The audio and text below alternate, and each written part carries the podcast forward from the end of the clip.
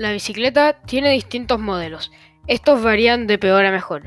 Como ejemplo, es mejor una bicicleta con doble amortiguador y buenos frenos que una bicicleta con malos frenos y sin sistema de suspensiones. Pero al tener mejor tecnología, las bicicletas también van aumentando su precio.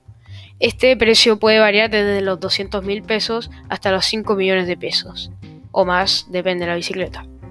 Pero no es necesario comprarse una de las bicicletas más caras si, si lo que hace es usarla para pasear por la ciudad. Pero por ejemplo, si vas a ir al cerro y vas a tirar piedras y cosas así, vas a necesitar una bicicleta mejor con mejores sistemas de freno, suspensiones y cosas.